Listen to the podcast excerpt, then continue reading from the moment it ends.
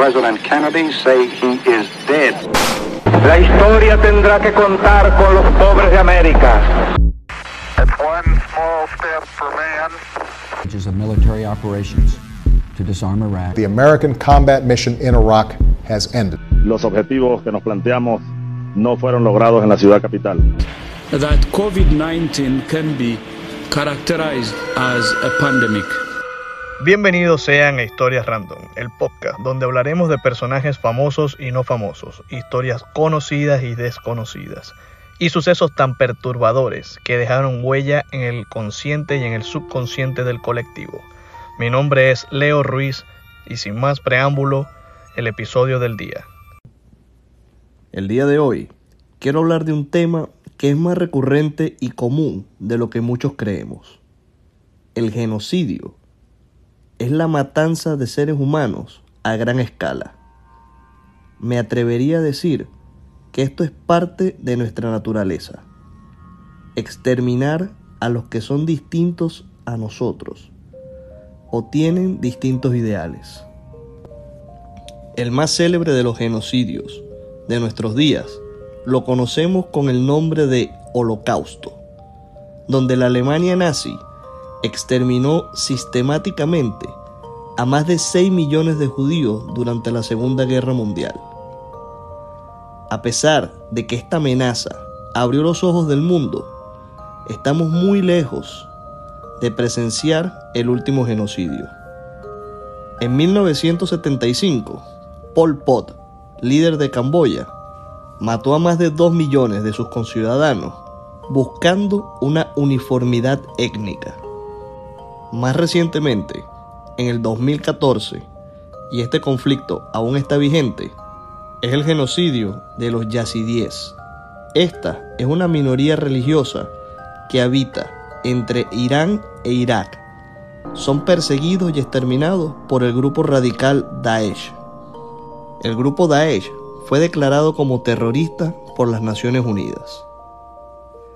Pero lo ocurrido en Ruanda entre el 7 de abril al 15 de julio de 1994 es y ha sido una de las matanzas más brutales y sangrientas de nuestros tiempos, ya que en 100 días mataron a unas 800.000 personas a fuerza de machetes, hierros y palos.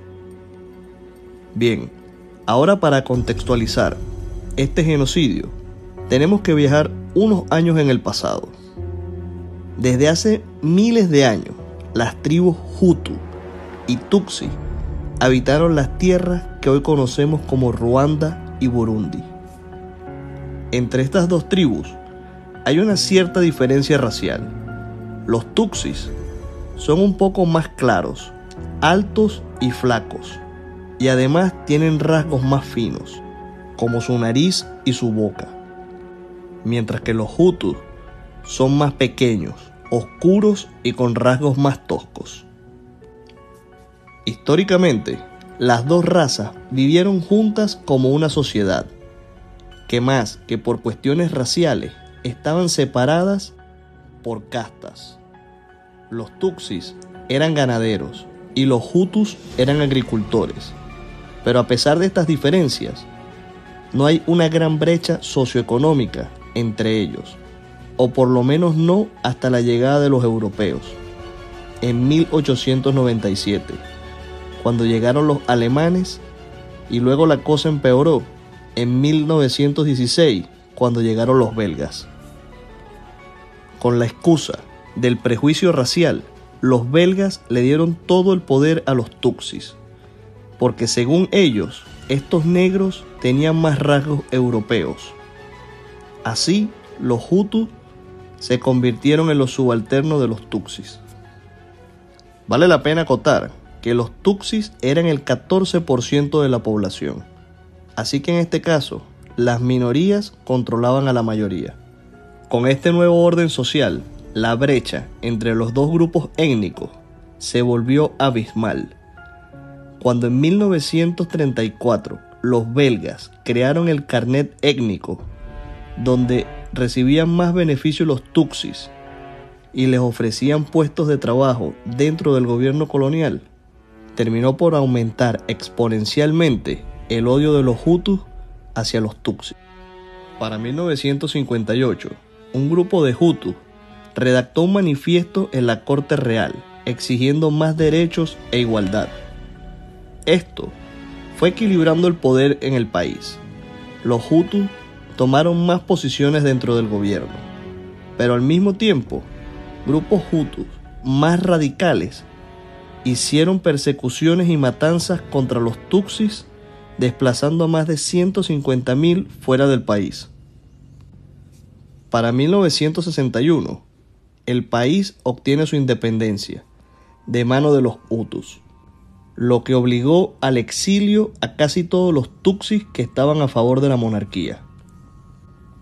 Su primer presidente, democrático, Gregorie Kayibanda, dio cierta estabilidad al país y los dos grupos convivieron en paz por unos años más. En 1972, en el vecino país de Burundi, los Tutsi masacraron unos 350.000 Hutus, lo que despertó de nuevo un sentimiento anti-Tutsi en Ruanda.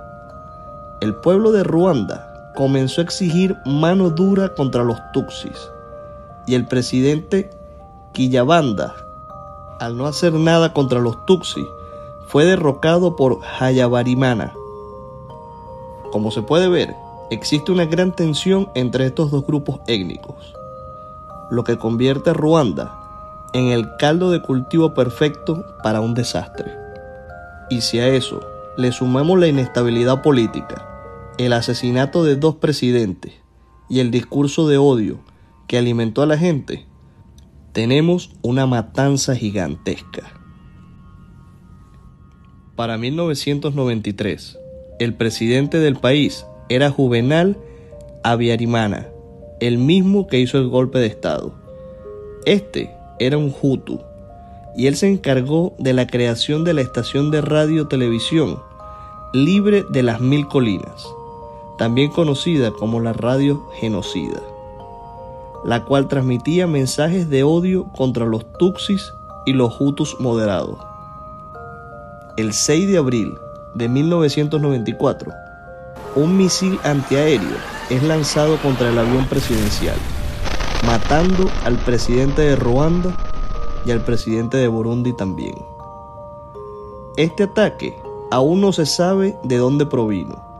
Algunos creen que fue la guerrilla Tutsi y otros creen que fueron los Hutus más radicales. Lo cierto es que este evento desencadenaría la matanza a nivel nacional. La masacre comenzó el día siguiente, el 7 de abril. La primera ministra de Ruanda y 10 cascos azules belgas fueron asesinados por la Guardia Presidencial acusando a la ministra de traición y de haber derribado el avión. Mientras tanto, en las calles los Hutus se armaban con machetes, hachas, cuchillos y algunas AK-47. Todo esto se pudo comprar con el dinero aportado por el Banco de Desarrollo Mundial y el Fondo Monetario Internacional. Resulta que el mismo gobierno tenía meses discutiendo el exterminio total de los Tutsi. Una ministra dijo, durante una reunión, si los Tutsis no existieran, se acabarían los problemas de Ruanda. Así que crearon un proyecto llamado Programa de Ajuste Estructural. Este proyecto estaba financiado con los fondos internacionales de los bancos ya mencionados, pero fueron desviados para la compra de armas. Solo en machetes se gastaron 4.6 millones de dólares. Los siguientes 100 días, desde el 7 de abril hasta el 15 de junio, unas 800.000 personas perdieron la vida en la masacre, que acabó con el 80% de la etnia Tutsi. Los Hutus salieron a la calle, iban casa por casa, matando a los Tutsis y a los Hutus moderados por igual. Violaron miles de mujeres, sin piedad alguna. El SIDA se esparció por toda la región. uno de los eventos más notables durante este genocidio fue lo ocurrido en una escuela técnica oficial, donde estaban refugiados unos 60.000 Tutsi. Estas personas estaban bajo la protección de unos 500 soldados belgas que mantenían a raya a los Hutus. Pero por decisión de la ONU y del gobierno belga, fueron retirados, dejando a estas personas a manos de estos monstruos. En menos de tres días, habían matado y violado a casi todas las personas que se encontraban allí. De las 60.000 personas, solo sobrevivieron 34. Hoy en día existe un museo en conmemoración a las víctimas, en el mismo sitio. Allí reposan unos 50.000 cuerpos. Algunas fotos de este museo y de la masacre serán posteadas en el Instagram del podcast. Esto fue el 21 de abril y así continuó hasta el 15 de julio, cuando el Frente Patriótico de Ruanda se apoderó de la capital, Kigali, obligando al gobierno Hutu a huir del país. Corrieron hacia el país vecino, Zaire. Pero esto no fue el final, ya que el genocidio generó más de medio millón de desplazamientos forzosos hacia Zaire, Tanzania, Burundi y Uganda. Un triste capítulo en la historia de este país y una vergüenza para la ONU y las potencias occidentales, que se hicieron de la vista gorda mientras cientos de miles de personas eran masacradas y otro medio millón perdía sus hogares. Cuando llegó la supuesta normalidad al país, alrededor de 100 personas fueron condenadas por los genocidios. Pero aún muchos de los responsables son hombres libres caminando por las calles de Europa.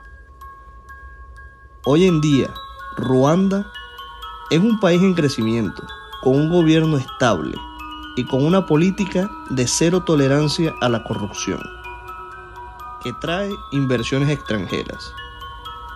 Actualmente es uno de los primeros en crecimiento en la región. Y ahora, llegando al final, quiero hacer una reflexión. Debemos ver a la historia con cautela, ya que esta es cíclica y suele repetirse. Es la única forma de evitar estos desastres en tiempos venideros. Gracias por escuchar. Espero que este episodio haya sido de su agrado. Hasta una próxima edición. Historias Random es escrita y narrada por Leo Ruiz. Producción y edición Luis Ruiz en Estudios Uroboro.